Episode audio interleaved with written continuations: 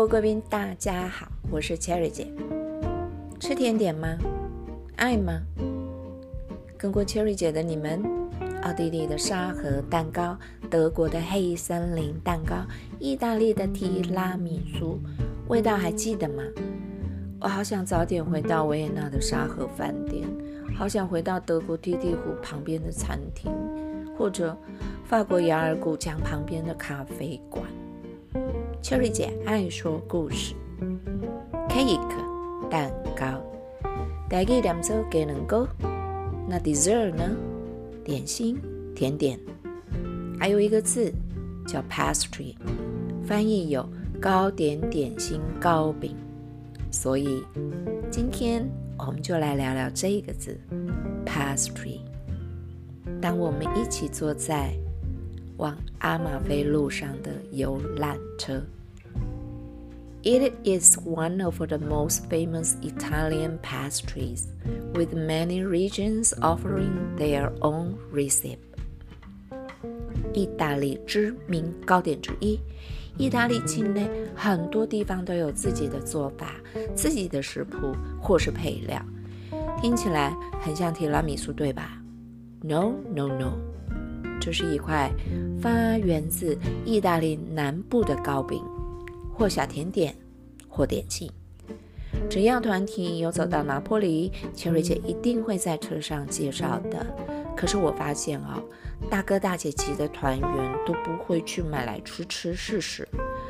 不管我讲的有多么天花乱坠的，他们完全不为所动，只会问我：都有本色，有本色不？本色爱寂寞，大部分会尝试的都还是年轻的团员们，因为 never try, never know。好，回归正题，有人把这个糕饼跟拿破里 and 西西里王国的国王斐迪南牵扯一起，这个国王可是维也纳来的哦。听说国王曾经在阿尔梅尼亚的圣乔治亚修道院吃到修女为他做的这个有点牛轧糖口感的东东，甚是欢喜。阿尔梅尼亚在黑海与里海之间，马尔蒂德是那位修女的名字。以上。这是我在一家开业于一八三零年、历史悠久的糕饼店，他们写在菜单上一段感觉有点扯烂的话编出来的。接着又有人说是在西元一千七百年左右，地点的部分就比较真实了，在阿马菲海岸一间 Santa Rosa 圣罗莎修道院，一名叫。克劳蒂尔德的修女做出来的，充满浓厚鸡蛋、牛奶混合加热而凝固的卡士达奶酱，加上黑樱桃，加有糖浆腌制的水果，也就是蜜饯啦。听说取名就叫 Santa Rosa，用修道院的名字。不知为何，几百年前的修道院应该与世隔绝的才对。这块糕点。却被住在拿坡里一位名字叫做 Pasquale Pintalo 拿到了做法。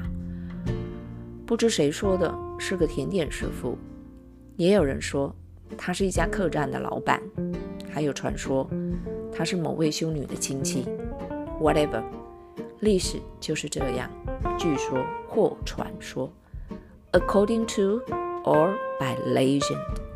于是，平套罗先生在一八一八年就开了一家小甜点屋，开始卖这一块用利口大奶酪加粗面粉，还有腌制的水果加香草加雪松作为内馅的糕饼。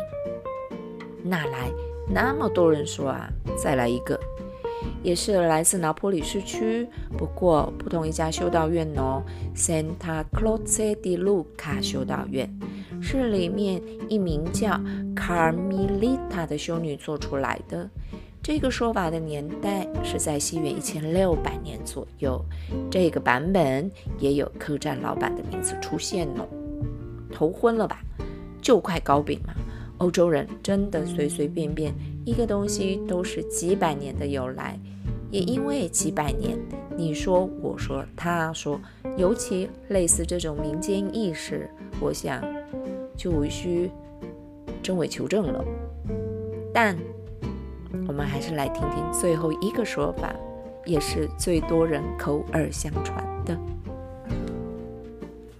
四百年前，四百年前，在阿马菲海岸上，就在萨雷诺城市郊区的圣塔罗萨修道院，圣罗萨哦，前面有提到过哦，就是这块糕饼的发源地。P.S. 备注：现在。整个修道院变成高档的 SPA 度假饭店，虽然只有二十个套房式的房间，但是间间面海，一房难求。蜜月客的最爱，还没去的，明年去吧。话说回来，资料上并没有特别的指名道姓说是谁做的，只知道可能是修女们在做面包时的灵感，东加西加的。有西西里岛的甜杏仁，看帕尼亚特色的柠檬酒哦，再加上纤维的葡萄酒，还混了点猪油。听说啊，造型呢，就有点像是修道士们所戴在头上有点锥状的兜帽小帽子。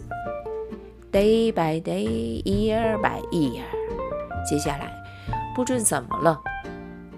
好几百年后，也不知哪个年代，还是还是被上面那个客栈老板略知作罢，而平套路先生也努力的有了研究创新，还改变内馅的搭配，所以就开了家糕饼店，开始卖这块糕饼。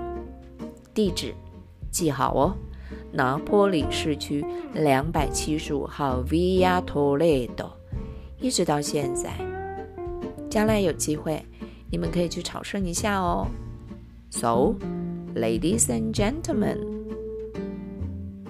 这一块糕饼，它就叫做 Sfogliatella，字面上就是小的、薄的，像叶子一样，一层一层的。想象得出来吗？Sfogliatella 有四种版本，第一种叫做 l i c i a l i c i a 最传统也最大众，看起来很像多利维拉，啊不是，是多利维蛤蟆，或者贝壳状，或者扇子的形状，还有大一点的，就像虾的尾巴。主要就是用粗粒小麦粉，也就是杜兰小麦粉，加上利克的奶酪和进去奶、蛋、糖，接着做出来像纸一样薄的饼皮，一层又一层，一层又一层，烘烤后就会呈现出蓬松的外观，然后酥脆的口感。至于内馅的部分及肉桂的添加与否，就各家自行发挥了。好吃，呃，英文的食谱，你要做完一个 sfogliatella，大概要五个钟头。第二个叫做 f l o r a Flora 的面团比较不讲究，是属于生面团，圆圆平滑的外形，没有层层外皮，外形差别很大，有点像甜甜，没有圈。至于内馅也是一样，虽然黄黑。时代变迁，但是对爱吃甜点的心永远存在，尤其是欧美人士。所以还有第三个 Santa Rosa，就是修道院的名字，有奶有腌制的水果。传说呢，就是圣罗莎修道院的版本，但因为修道院早就不在了，真假无法得知啦。在一般糕饼店看到的造型也因人而异，味道。甜浓，很甜很浓，超甜超浓。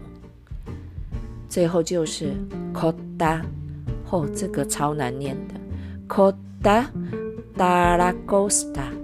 在一篇英文的文章里有说，这在美国很流行，因为有个特别的外号叫 Lobster's Tail，龙虾的尾巴。秋瑞姐在意大利一些糕饼店也有看过，感觉像是面粉没有发好，然后师傅没有空做很多层面皮，造型也很随性。接着烘烤的时候不小心架子掉了下来，压到的可颂。Sfogliatella，不管你们吃哪种，只有一个原则，那就是吃新鲜。那种有温度的面皮才会有酥脆的口感。橱窗内冷冷的，能不吃就尽量别吃，否则还真白白去了意大利。别忘记，味蕾的花要打开，临门一脚就是如细雪般的糖霜，再加上一杯咖啡或茶，然后坐在阿马菲海岸边，不管。那个老城的广场上，吹着海风，晒着太阳，啊，好想回意大利哟！会的，我们会回去的。下次我们聊聊法国可颂，下次我们也可以聊聊提拉米苏，还有此生必吃的沙盒蛋糕，以及那一块你们都不知道的奶油蛋。糕，Cherry 姐爱说故事，喜欢听故事的贵宾可以关注、追踪、订阅我，也帮我按赞哦。我们下回见。